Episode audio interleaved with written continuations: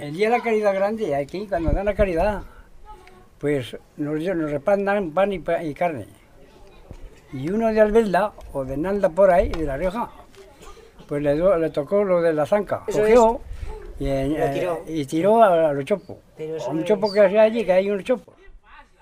Y claro que malo, malo, malo, y que no... Escondió bajo una piedra, hueso, Yo lo que sé que y malo, malo, tuvo malo- que recogerlo.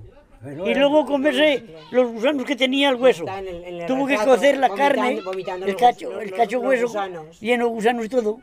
Y se ve en la ¿De foto que está devolviendo los gusanos. vomitando los gusanos. Eso es Pero una... eso es una, lo está allí como está el puesto Ya es una leyenda. Lo escondió bajo una piedra, porque como era hueso, y Pues, claro, luego le dijeron que tenía que recoger la carne esa y cocerla y beberse el caldo.